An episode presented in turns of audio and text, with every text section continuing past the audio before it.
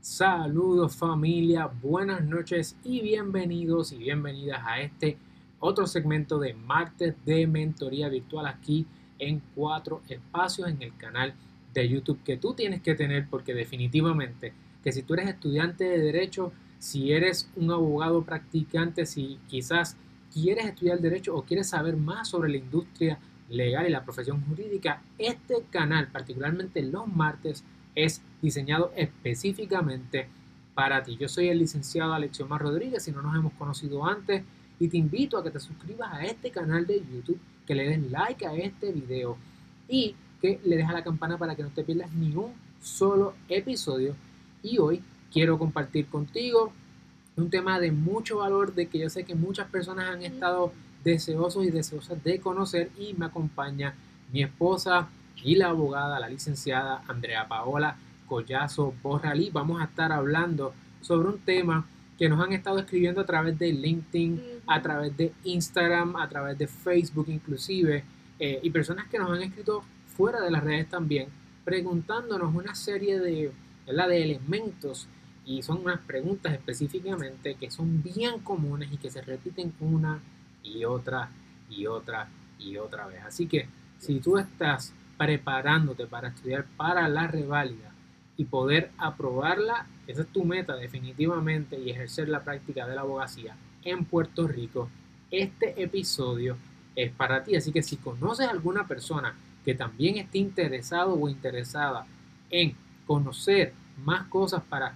saber qué es lo que le espera, qué es el día de la reválida, cómo prepararte, si a lo mejor estás pensando qué materias vienen, cómo organizo mi tiempo, pues nosotros en este canal estamos preparando una serie de módulos y de sesiones de videos como este, episodios de podcast también como este, para que tú puedas pasar la rivalidad. Queremos estar contigo durante el camino y por eso es que estamos haciendo este segmento. Así que, Andrea, vamos a hablar hoy sobre las 10 preguntas más comunes.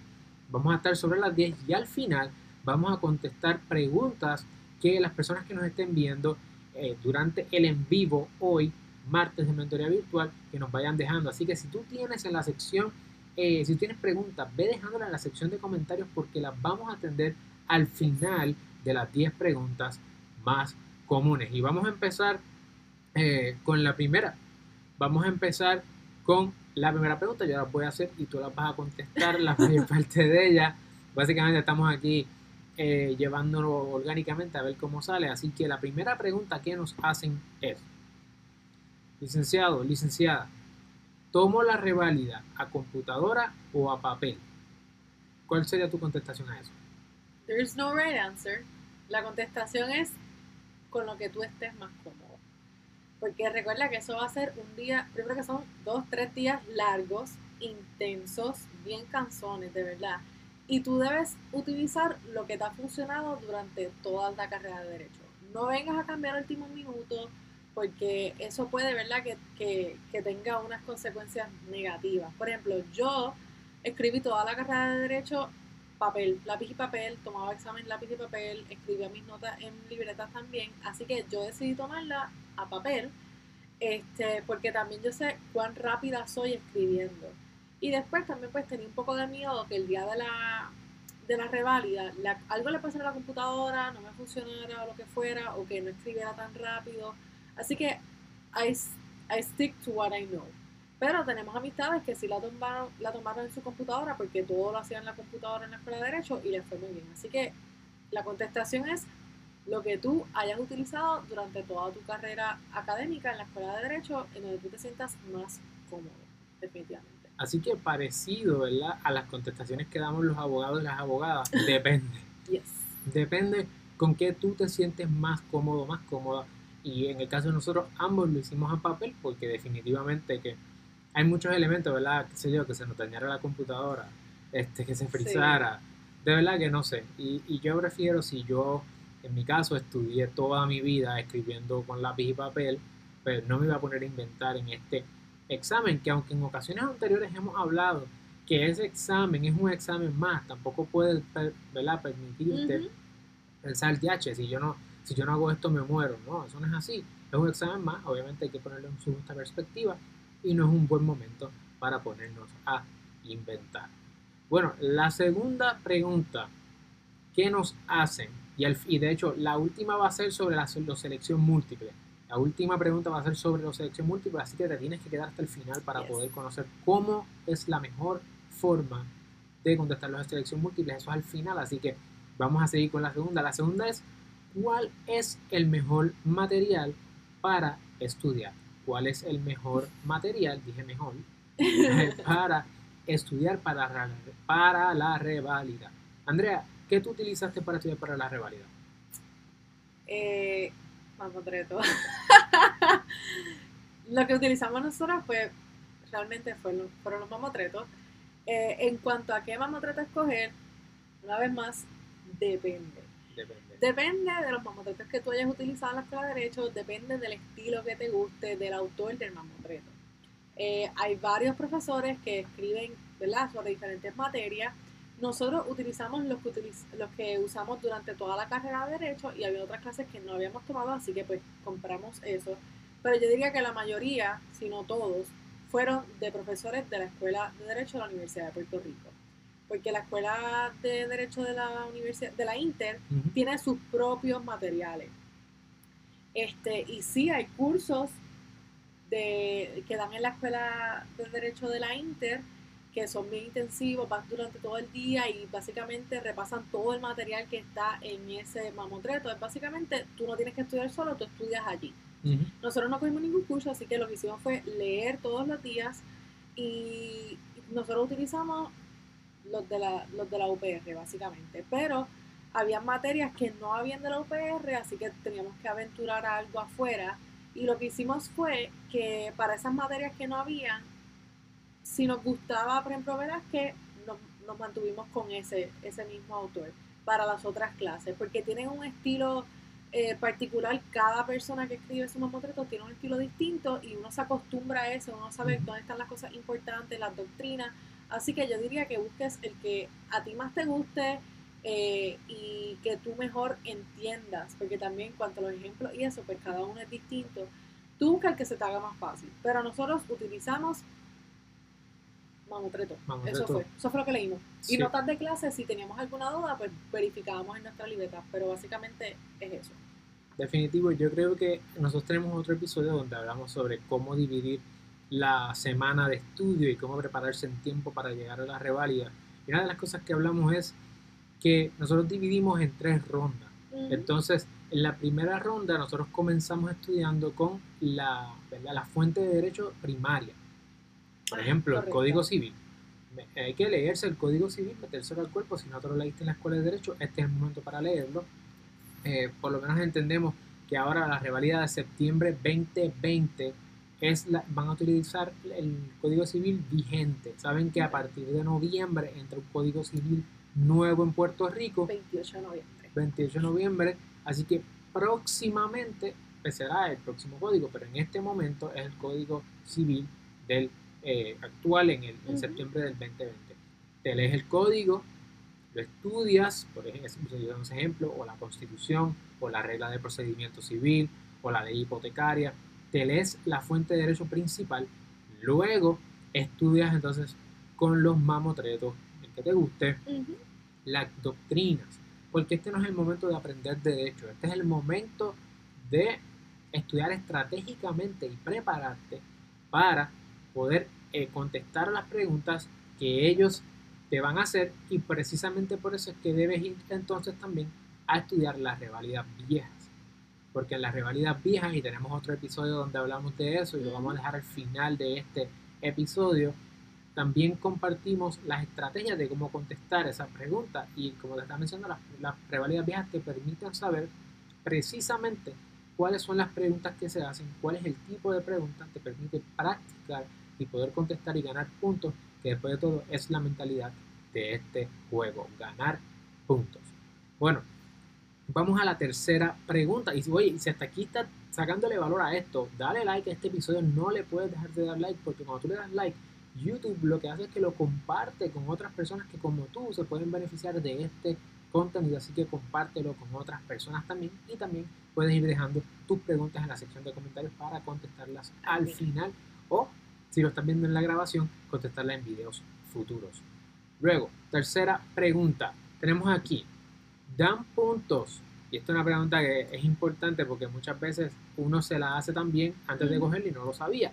Dan puntos por saber la ley, el caso o los casos y citar. Dan puntos por eso. No, Cuéntanos. no te dan puntos por eso. Por eso es que, como tú dijiste en muchos otros en los otros videos que hemos hecho de la reválida, nosotros no leímos ningún caso. La realidad, no leímos ningún caso y no hay tiempo para eso. Y tampoco es necesario porque no te van a dar puntos por eso. Lo que es importante que tú sepas son las palabras claves que mencionamos en ese otro video que vamos a dejar al final Ujú. so, que aparecen en otra reválida. Son palabras claves, frases claves. So, lo que tú te tienes que saber básicamente es la doctrina, saber explicarla y saber aplicarla. No es necesario que tú estés citando casos ni leyes. Ellos lo que quieren es saber que tú entiendes el, ¿verdad? cómo utilizar este, esta figura jurídica en ese contexto, si aplica o no. Básicamente, la, la, por esa misma línea, la reválida, y en el caso de las preguntas de selección, de selección múltiple, son al final, las de contestación a las preguntas, piensa que es como una fórmula, ¿verdad? Una doctrina de derecho tiene unos elementos, tiene unos requisitos para que se configure. Eso es lo que tienes que saber. Muchas ocasiones hay excepciones, pues también tienes que saber las excepciones de cuando no aplica eh, y entonces, eventualmente, eso es lo que tú vas a tener que contestar. Tú no vas a tener que contestar qué ley dice qué, ni utilizar qué caso dije, cua- dijo cuál. Obviamente va a haber unos casos que te los vas a aprender, porque son casos que se mencionan 20, 53, 45.3 dos veces, pero hay otros que no, por lo tanto, y no dan puntos por eso. Los puntos son, como salen en la rivalidad vieja y dijo la licenciada, por conocer la doctrina y las frases claves. Así que si no sabes sobre las frases clave y los puntos clave, arranca para otro video cuando terminemos aquí. Sí, y por eso es importante no perder el tiempo estudiando, leyéndote casos particularmente, porque sabes que los casos toman Sí. mucho tiempo, jurisprudencia por cada materia es too much. No pierdas tiempo en eso y tampoco pierdes el tiempo en citarlo. El, la revalida, acuérdate que esto es todo Rápido. fast pace, tienes poco tiempo y de por sí se presume que no te va a dar tiempo para terminar, así que asegura de no perder el tiempo en cosas como esa. Ve al grano. Definitivamente esto es un asunto de conseguir puntos y si eso no te dan puntos, no vale la pena meterle tiempo a eso. La próxima pregunta, la pregunta número 4 que nos hacen bien famosa, bien común, es, ¿debo tomar cursos con escuelas de derecho, con personas privadas o estudiar por mi cuenta? ¿Cuál es tu experiencia y cuál es tu take on that? Nosotros estudiamos por nuestra cuenta y pues gracias a Dios ambos pasamos, Amén. nos fue bien, pero yo diría que los cursos son más bien, o la gente que toma cursos es porque usualmente sienten o piensan que necesitan una estructura. Si tú te conoces y tú sabes que tú no estás muy willing a ponerte un régimen bien fuerte de estudiar las ocho horas al día, levantarte temprano, estudiar tantas materias en tantos días y así consecutivamente, si tú necesitas hacer un poquito de push o estructura, se recomiendan usualmente estos cursos. ¿verdad? Los cursos conllevan un costo, el costo es bastante alto, nosotros éramos dos, así que para nosotros en ese momento era totalmente imposible, pero ¿verdad? De- depende de cómo tú estudies y por eso es que es importante que hemos dicho en este video y en muchos otros videos que tú tienes que conocerte, saber qué a ti te funciona, cómo tú estudiaste en la escuela de derecho, si funcionó o no funcionó.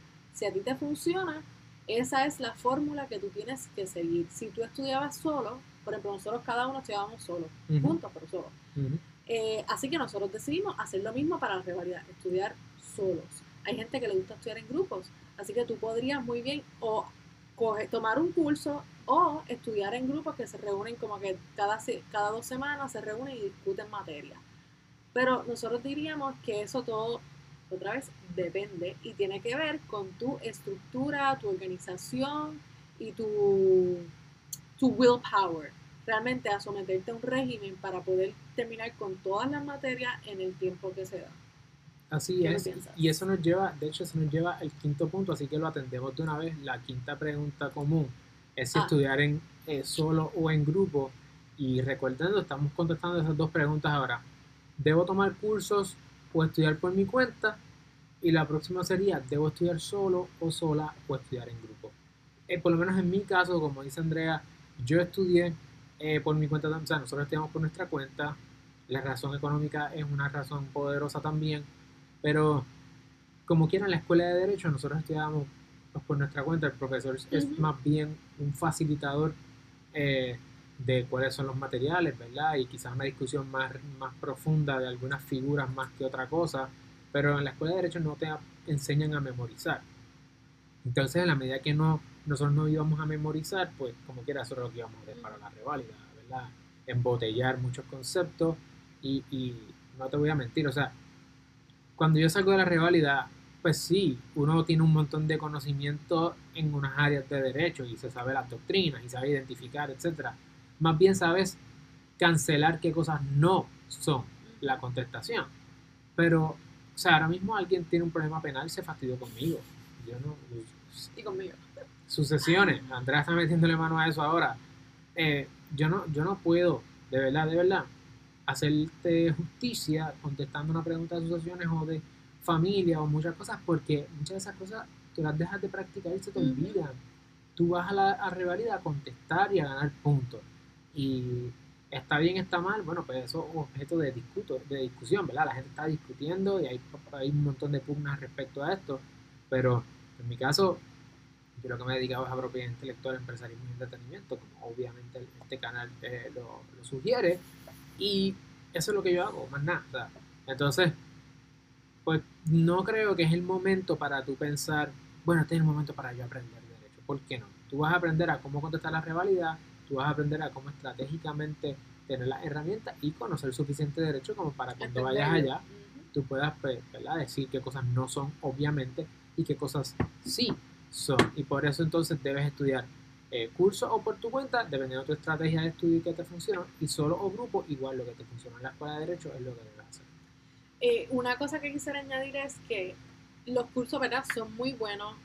Tuvimos muchas amistades que tomaron los cursos, nos dijeron cosas excelentes de los cursos. Hay cursos que son simplemente sobre estrategia de cómo tomar el examen y hay otros cursos que ya son más sustantivos en cuanto a repasar todas las materias.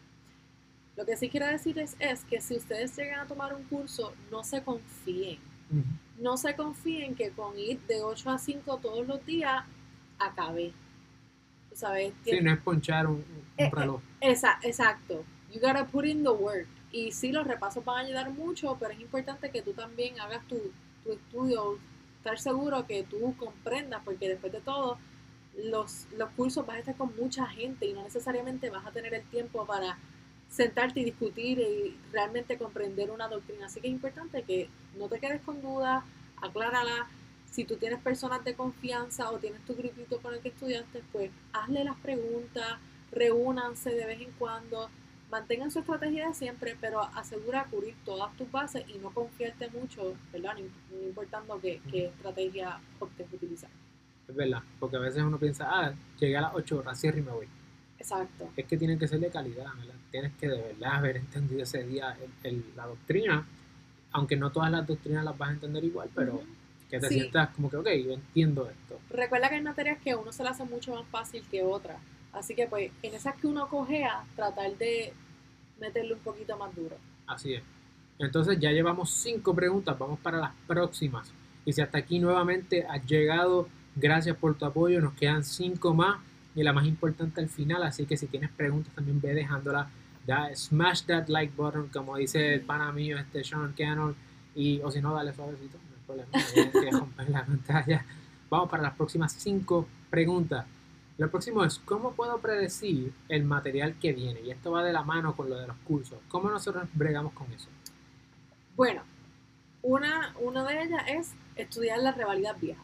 Perfecto. Como, como tú discutiste en el, en, el otro video, eh, es sumamente importante tú entrar a la página del Tribunal Supremo y buscar estos exámenes de rivalidad viejos y repasarlos. Obviamente todas las partes que estén vigentes, así que hay que tener cuidado pero es importante porque eso te deja saber cuántas veces han tocado este tema, si hace tiempo no lo dan, pues sí, probablemente ya, ya es tiempo de que lo vuelvan a dar, o hay cosas que siempre se repiten. Así que uno de, de parte de la contestación yo diría es revisar esas eh, revalidas viejas. Y lo segundo, en cuanto a los cursos que tú mencionaste, pues como dijimos, hay cursos que se especializan en las estrategias que tú tienes que utilizar para contestar la rivalidad. Y parte de esas estrategias, ellos hacen unos pronósticos. Unos pronósticos. unos pronósticos, Ujú. unos- más o menos, y ellos podemos decir que pronostican que si en, en reales van a salir probablemente estos temas, en hipotecario estos otros, sucesiones tal, y pues ellos realmente no sé cómo lo hacen, porque no tomamos el curso, pero nos han dicho que usualmente son bastante on point, sí. exacto, son bastante on point con lo que viene en el examen. Así que, pues, eso es una. Tomar el curso y yo diría que lo otro sería repasar la revalida. Que tú. Sí, yo creo que, no- o sea, es claro, tú tienes amigas, tú tienes amigos que lo más seguro van a tomar el curso, el que sea. Oye, si tú no pudiste comprar el curso, pregúntales, mira, ¿qué, más o menos, qué, qué materias les han dicho que vienen? Y ya, no es que, le, no es que te den el curso ellos ahí, porque, ¿verdad? Obviamente eso no se debe hacer, no es eso. Pero, pero sí que por lo menos te digan, mira, pues se pronostica que vienen estos temas. Porque tampoco es que son, se pronostican que vienen estos tres temas, no, son, pronostican 30 temas. Pero el derecho Sí, es gigante. 30 de 32, así que tampoco es como que Sí, descartaste todo. o sea, tampoco. Obviamente es para que tengas una idea, ¿verdad? Más o menos se estima que vienen estas figuras. Y después de todo, muchas veces son las figuras que menos tú conoces. Así que dale más duro a las figuras que no conoces. Eh, y, y con eso pues vas a buscar puntos. Porque después de todo no es conocerlo todo, es conocer suficiente. Recuerda que tú pasas con una D. Dice, ya lección, pero como tú me estás diciendo que me conforme con una D, bueno, la D te hace licenciada, licenciado. Tampoco te vayas a, a quedar sin dormir. O sea, o sea, hay que estudiar, hay que meter mano, pero tampoco quiero que te me, te me desesperes, porque con una D tú pasas, así que tienes que conocer lo suficiente para pasar. No tengas miedo de preguntar. Pero there is no way to know for sure. Exacto, no hay forma de Son saber. guesstimates. Ahora, nos preguntan acá, ¿cuánto tiempo, cuánto tiempo debo estudiar o cuánto tiempo de estudio debo prepararme? ¿Con cuánto tiempo de estudio? perdón? ¿Con cuánto tiempo de estudio debo prepararme? Supongo que es con antelación, una de las cosas. ¿Desde cuándo debo estudiar? ¿Por qué? Porque a veces nos hacen la pregunta de si deben comenzar a estudiar desde la escuela de Derecho. Nos han hecho esa pregunta bastante Y sabemos de gente también que entró en primer año y empezó a estudiar. Sí, hay, hay cuentos de gente que, que empezó a estudiar desde, desde el verano de, de, derecho, de empezar el derecho. ¿Qué tú crees de eso? Eh, ¿Verdad? Yo creo que en un mundo perfecto sería súper chévere empezar, de que, de- empezar a hacer los repasos desde que tú estás en ese primer año. Pero no creo que es real. Bueno, te, te tengo que meter una patada. Ok, pues dale. Tú te vas a la escuela de derecho, Ciertamente vas a aprender. vas a estudiar derecho y ¿qué es lo que viene en la rivalidad? Derecho, sí. Pues estás estudiando. Sí, o sea, no es que tú no es como que tú vas a aprender algo completamente extraño y nuevo cuando estés estudiando para la revalida. Definitivamente hay cosas que ya tú tienes ahí y nosotros utilizábamos nuestras notas, pero pues no sé, esa dedicación, yo No. recuerdo mi primer año era bien intenso y la transición que yo no creo que yo hubiese tenido tiempo para sentarme a repasar para la rivalidad. La realidad es que lo usual son los tres meses. Tres meses. Los tres meses desde que se acaban las clases. Que tenemos, de hecho, un video completo con la estrategia del tiempo, con cuánto tiempo, cómo man- este, cuánto tiempo por materia. manejar el tiempo, tiempo por materia, etcétera. Así que ahí está, de, de hecho te lo vamos a dejar en la descripción y al final también el playlist, eh, pero definitivamente que tres meses yo creo que es Sí, la, la Tres meses yo diría que es lo, lo mínimo. Es lo standard y debería ser lo mínimo porque es mucho material.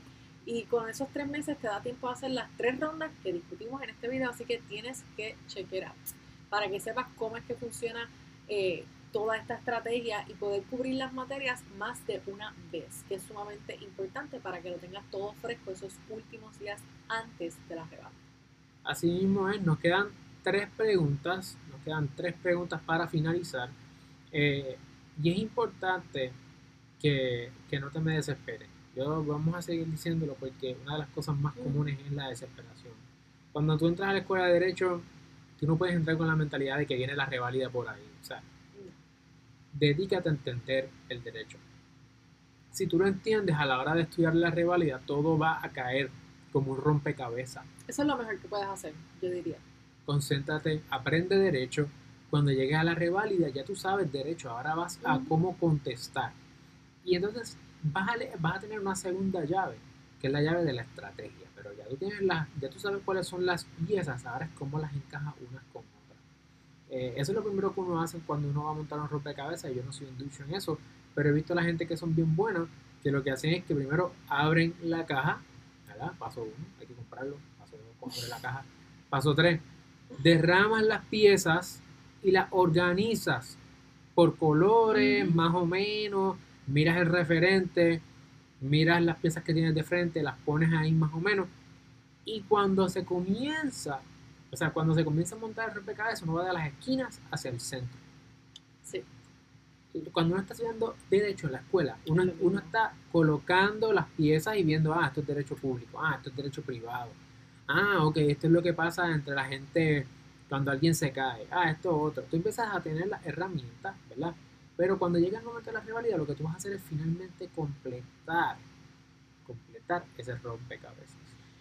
Yo diría que diste en el clavo. Esa es la clave.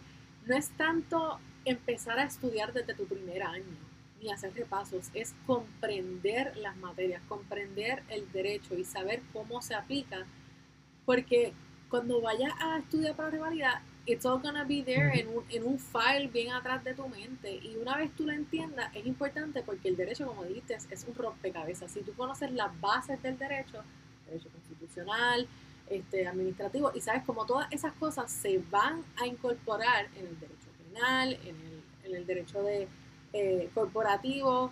Por eso es que esas clases del primer año son tan importantes. Obligaciones y contratos reales, consti, procedimiento civil, esas clases son el fundamento de todas las otras clases que tú vas a tomar en la escuela de derecho. Así que es importante que tú no te lo memorices, sino que entiendas esas materias para que después cuando vayas a la revalida y cuando vayas a otros cursos en tu segundo y tercer año puedas entenderlo y se te haga todo mucho más fácil. Obviamente ya tú estás viendo este video, así que ya tú pasaste por esa experiencia, no puedes darle para atrás el tiempo, pero sí puedes tener esa mentalidad y identificar, ok, ¿cómo yo puedo conectar estos cursos juntos? Porque aunque esas materias se estudian por separado, en la rivalidad vienen por separado, es importante que sepas cómo es que funciona una y otra para que puedas descartar, ok, aquí no aplica esta materia. Que nos lleva entonces a las próximas, vamos a las últimas tres preguntas para ya dejarte eh, con esto. Una de las preguntas es, ok, llega el día de la reválida, la, la última va a ser de selección múltiple, así que dos antes que esa. Llega el día de la reválida, me quedo en el hotel, he escuchado personas que se quedan en el hotel Sheraton frente a- al, al centro de convenciones, o viajo desde mi casa. ¿Qué tú crees de eso? Depende, no mentira. Sí, depende, todo depende. Todo depende. Pero nosotros nos quedamos en nuestra casa. Tiene, yo creo que tiene que ver con la rutina de uno, que uno ha establecido y donde tú te sientes cómoda. Por ejemplo, hay personas que no duermen en cualquier lugar, Mm. cualquier lugar, perdón, o en cualquier cama. Y personas como esas, pues de, quédate en tu casa, porque tú no sabes cuando tú vayas al hotel si hay un ruido del aire que te molesta, si hay gente por el pasillo, si la cama no es tu cama, no es tu almohada y tú no puedes descansar bien, eso te va a afectar después en tu examen. Así que yo creo que es a donde tú estés acostumbrado. Nosotros nos quedamos eh, en nuestra casa, pero sí procuramos sacar tiempo, porque pues uno tiene que llegar allí bien temprano en la mañana y temprano en la mañana hay mucho tapón, recuerden las escuelas, así que es importante que si tú te vas a decir quedar en tu casa, pues acordarte de salir más temprano del usual, que estés bien despierto, hayas tenido un buen desayuno y llegues con tiempo porque eso se va a llenar, haber tráfico y no es como en la escuela que uno puede llegar ahí raspado un lado y tú sabes como que, ay, llegue profesor, o cinco minutos tarde. No, gente, tienes que llegar on the dot.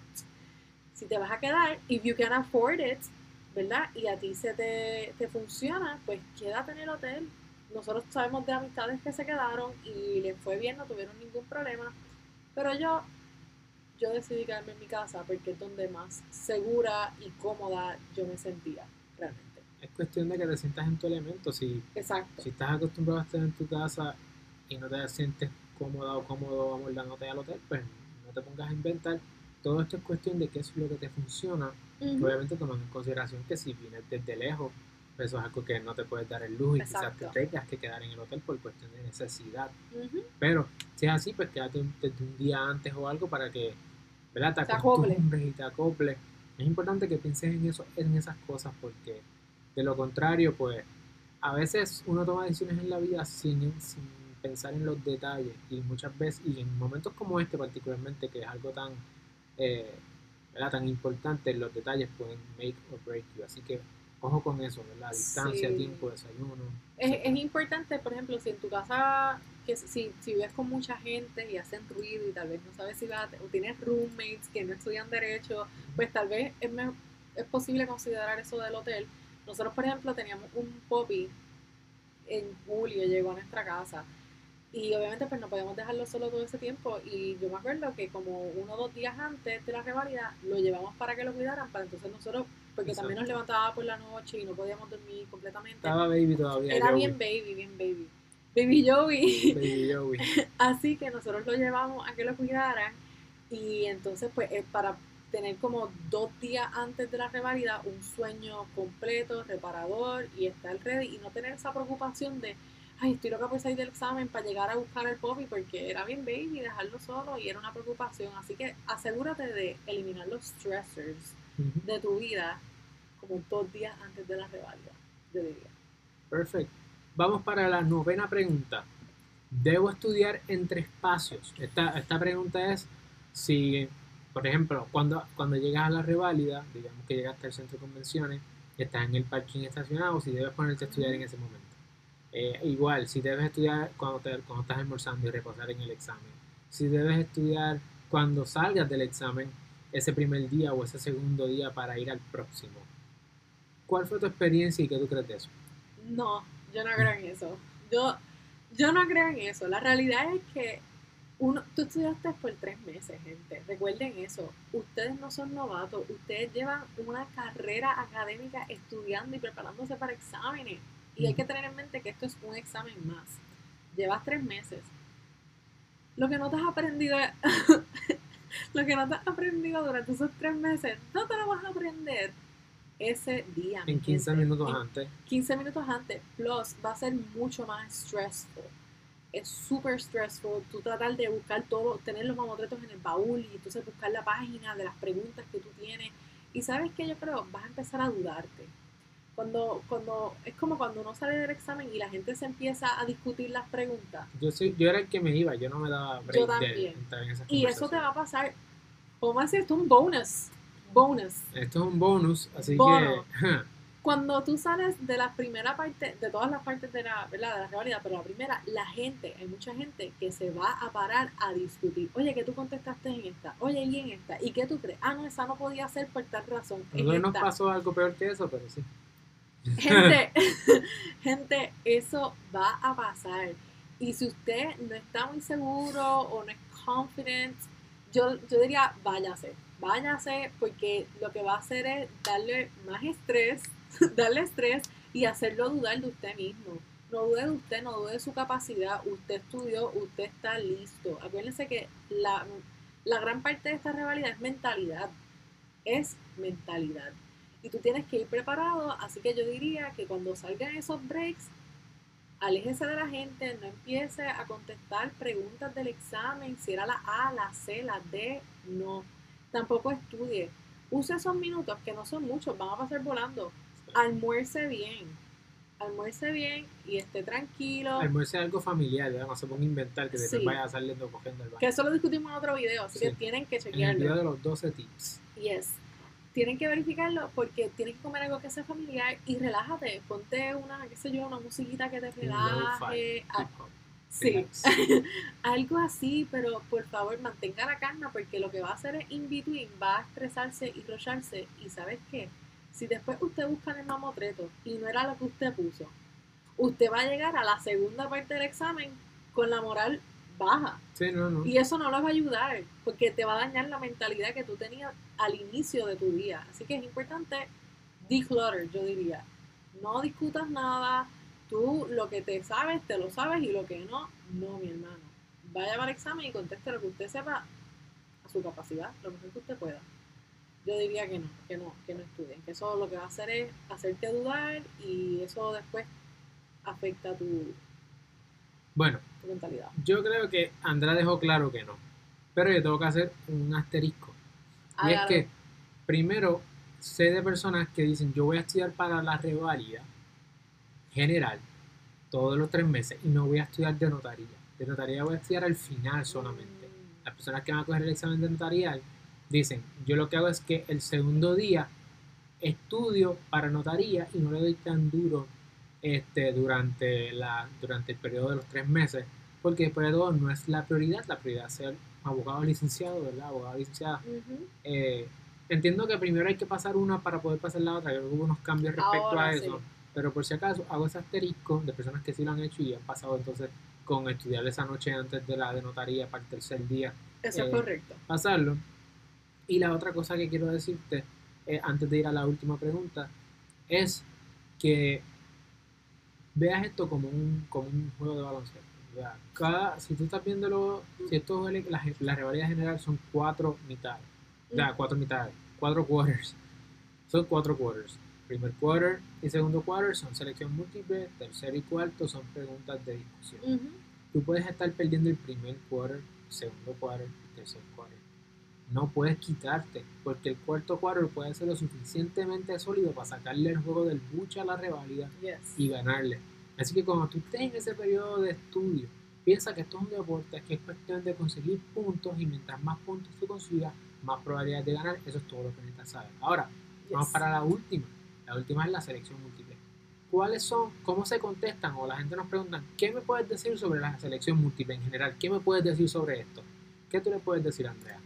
Bueno, eran cuatro, ¿verdad? Opciones. O cinco. Son cuatro opciones.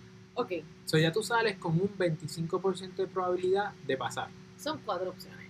Yo, para mí lo importante de la selección múltiple es que yo sé, sabía que era lenta. Yo soy un slow test taker. Y más en las preguntas de selección múltiple. Yo me tardaba mucho y me da buena. Así que para mí, una de las cosas que yo trabajé durante esos tres meses fue contestar rápido, lo más rápido posible. Y otra cosa que hice fue lo que discutimos en el otro video de los 12 tips, así que tienen que ir a verlo, sobre el tiempo. Administrar tu tiempo y saber que después de la primera hora yo tenía que tener tantas preguntas contestadas. Eso fue lo que a mí me funcionó. Así que yo trataba de ir lo más rápido posible. Mi clave era rapidez. Y yo diría que cuando tú vas a, a ver las, las preguntas de selección múltiple, vas a ver que son dos sí y dos no. Obviamente, cada una tiene una razón distinta. Eh, así que yo lo que hacía era que yo leía la pregunta y ya yo hacía, contestaba la pregunta en mi mente antes de empezar a leer la- las contestaciones disponibles. Y sabía si era sí o no. Y ya, primero, o sea, vamos hasta ahí. O sea, primero, contest- sabes que es una cuestión de contestarlas todas. Tú metes contestarlas todas. Sepas, No la, sepas la contestación o no, ya tienes, es un juego de probabilidades. No puedes dejar ninguna en blanco. Número dos, ya tú sabes que tienes un tiempo limitado, que no vas a tener tiempo para ponerte a pensarlas todas, que hay que contestar con el gut feeling en muchas ocasiones, la mayor parte de las veces. Yes. Y debes tener una idea, ok, a tal hora ya yo debo ir por esta pregunta, a tal hora por esta otra, y así asegurarte que estás en tiempo, que tienes la cadencia correcta para terminar la totalidad de las, de las preguntas de selección múltiple. Número 3, cuando leas la pregunta, contéstala tú mismo o tú misma sin mirar las contestaciones porque las contestaciones o las opciones son sí o no, y van, son cuatro, ¿verdad? Dos sí, dos no, y van a tener razones distintas. Sí por esto, sí por X o sí por Y. Si tú tienes ya en tu mente que sí, gut feeling, no mires a las no, simplemente Elimínalas. táchalas, elimínalas y quédate con las dos de sí. Ya aumentaste tus probabilidades de pasar esa contestación a un 50%. Duplicaste tu probabilidad de pasar esa pregunta. ¿Y después qué tú haces? Y después, usualmente después de saber el sí o no, yo buscaba la razón, tenía la razón en mi mente y verificaba si estaba una de ellas. Si no, pues, ¿verdad? Uno, uno la- las mira y algunos tips es que usualmente cuando hay absolutos, Ujú. Los absolutos son falsos. son, son shady. ¿Verdad? Yo diría que. Esa es mi, mi teoría es que un absoluto es falso. En Exacto. derecho nada es siempre y nada es nunca. Exacto. El problema es la manera en que a nosotros nos funcionó cuando A ver. estudiamos. Nosotros, yo me acuerdo de eso. Los absolutos, no. Y lo otro importante que tienes que tomar en consideración es que cuando tú le, lee la pregunta bien, léela bien y hay que ser rápido, pero hay que ser minucioso. Así que tienes que leer con calma y, como te digo, tratar de absorber lo más posible porque vas a ver que te van a pedir cuál es la mejor contestación. Es decir, puede que haya dos que estén bien, pero hay una de ellas que es mejor, que es más específica usualmente, que te da un detalle extra que te, que te mencionaron y te preguntaron y aplica.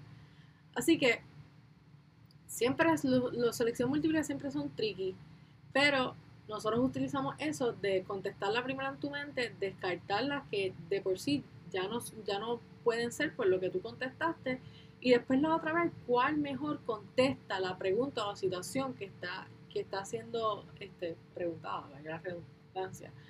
Eh, pero, ¿qué, qué tú crees? Sí, o sea, yo contesto sí ¿Qué o, no, sí o no en mi mente. Y sí o no en mi mente, por una razón, miro la contestación que elimino las no o las sí, me quedo con esas dos y busco cuál es la razón más específica Mm. a este elemento. O sea, si hay una contestación general, pues me voy con la específica. Sí, Si la específica aplica. Porque en derecho, pues, en muchas ocasiones, recuerden que el the devil is on the detail, o it's in the detail. O sea, es cuestión Sí. de cuál es la, mejor contestación respecto a estos elementos específicos. Eh, y lo del tiempo es clave. Y la otra clave es que recuerda que las preguntas de discusión o las preguntas de eh, selección múltiple son en chunks, son en clusters, por son tema. por tema. Exacto. Así que no puedes pensar, tienes que saber que son eh, 13 materias divididas entre la cantidad de preguntas que vienen de selección múltiple Sí. y más o menos tienes un estimado de, de 1 a 13 o de 1 a 15 más o menos, siempre van a ser temas de, bueno, son, sí, son par de, tú llevas un número, conteo, Ve al otro video. Ahí y al está. otro video, allí están, sí, allí está el de 12 tips. Identificas, ok, estas, estas próximas son de penal procesal. Si cambia a pro- a, procesal a penal sustantivo, este, pues ya tú sabes, ok, cambiamos de mentalidad y te permite contestar más rápido también y no confundir eh, situaciones de hecho. Hay situaciones de hecho que pueden tener preguntas y es posible que salgan preguntas de más de un tema. Por lo tanto, repitan la situación de hecho para que tú identifiques figuras de derecho eh, que son de distintas áreas del derecho. Entonces, asegurarte que estás en un clúster te permite identificar precisamente la controversia de derecho. Eso es sumamente importante, tener en mente lo de los clusters y que son por tema, porque puede que hayan, como dijimos, dos contestaciones que estén bien, pero a veces te incluyen cosas que, que no estaban, que no se preguntaron, que no es necesaria o a, a esa situación de hecho. Así que cuando leas las opciones, si te están mencionando algo que no mencionaron en lo absoluto en la relación de hecho, descártalo, porque eso es para turbarte. Tienes que ir al grano de lo que te están preguntando y lo que sea más pues, este, específico o particular que atienda esa situación. Así mismo es. Bueno, hasta aquí las 10 preguntas. Este, eh, hoy están shy, hoy están tímidos y tímidas, así que no dejaron preguntas, no hay problema. Déjenlas las Lo más después. seguro es que las van a dejar en la sección de comentarios y las podemos contestar en próximos episodios. Ya la rivalidad se acerca, así que queremos contestar la mayor cantidad de preguntas posible que los pueda ayudar a enfrentar ese gran día y lo puedan pasar en victoria.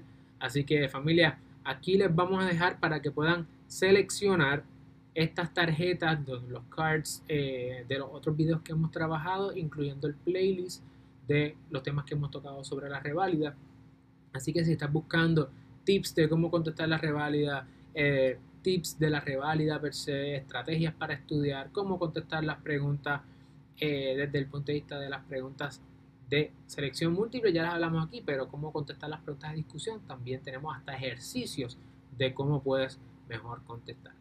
Y si tienen alguna duda de algún tema en particular o algo, no duden en dejarlo en los comentarios y nosotros pues, la trataremos entonces de, de hacer otros videos para contestar esas preguntas.